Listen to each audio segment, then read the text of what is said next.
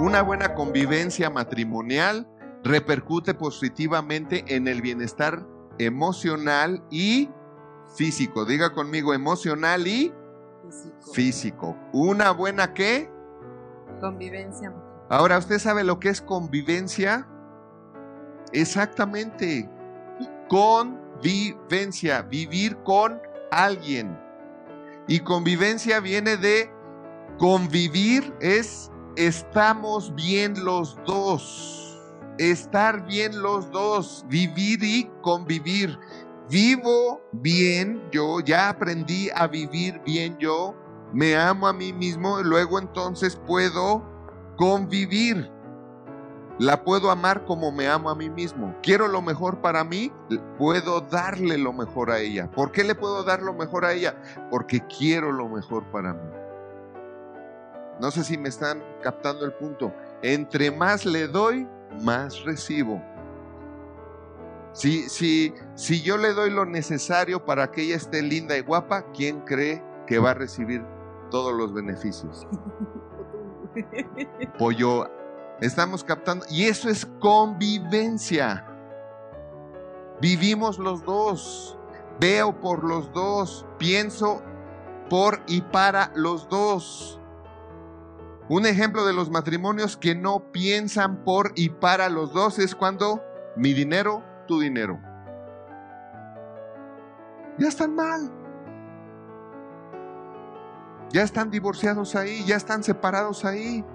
Ya va a ser cuestión de que se encuentren unos detonantes, alguien que les prenda la mecha, alguna tentación y van a caer porque ya están separados.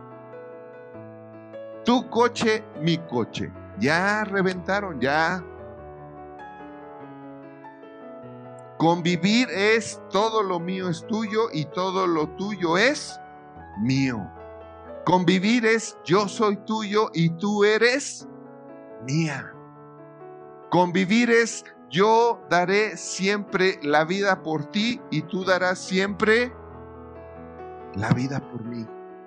Y esa buena convivencia, fíjese, ven, buena convivencia, o sea, los dos somos responsables de mantener la convivencia, los dos somos responsables de mantener el ambiente adecuado, agradable, para que el amor no deje de fluir entre nosotros.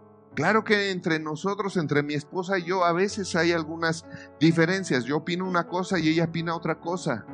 Pero nosotros creemos que nada más hay una verdad. Y lo que hacemos siempre es buscar esa verdad.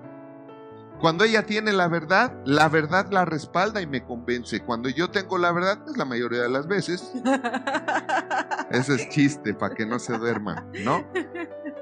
La, re- la verdad me respalda y la convenzo. Pero lo que sí siempre cuidamos por practicar una buena convivencia es que aunque tengamos una diferencia, no rebasamos el límite que afecte la buena convivencia. Nada ni nadie vale la pena para romper tu comunión conyugal.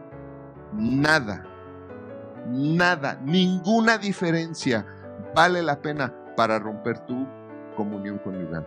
Si hay algo que es suficientemente grande para romper tu comunión conyugal, para acabar con ese ambiente, ¿sabes qué? Es que no tienes la menor idea de lo que es amar y ser amado. No quiero decir que no puedas, claro que sí tienes la capacidad. Todos fuimos creados con la capacidad de amar, pero no todos sabemos amar. Y ese es el punto. Hola de nuevo.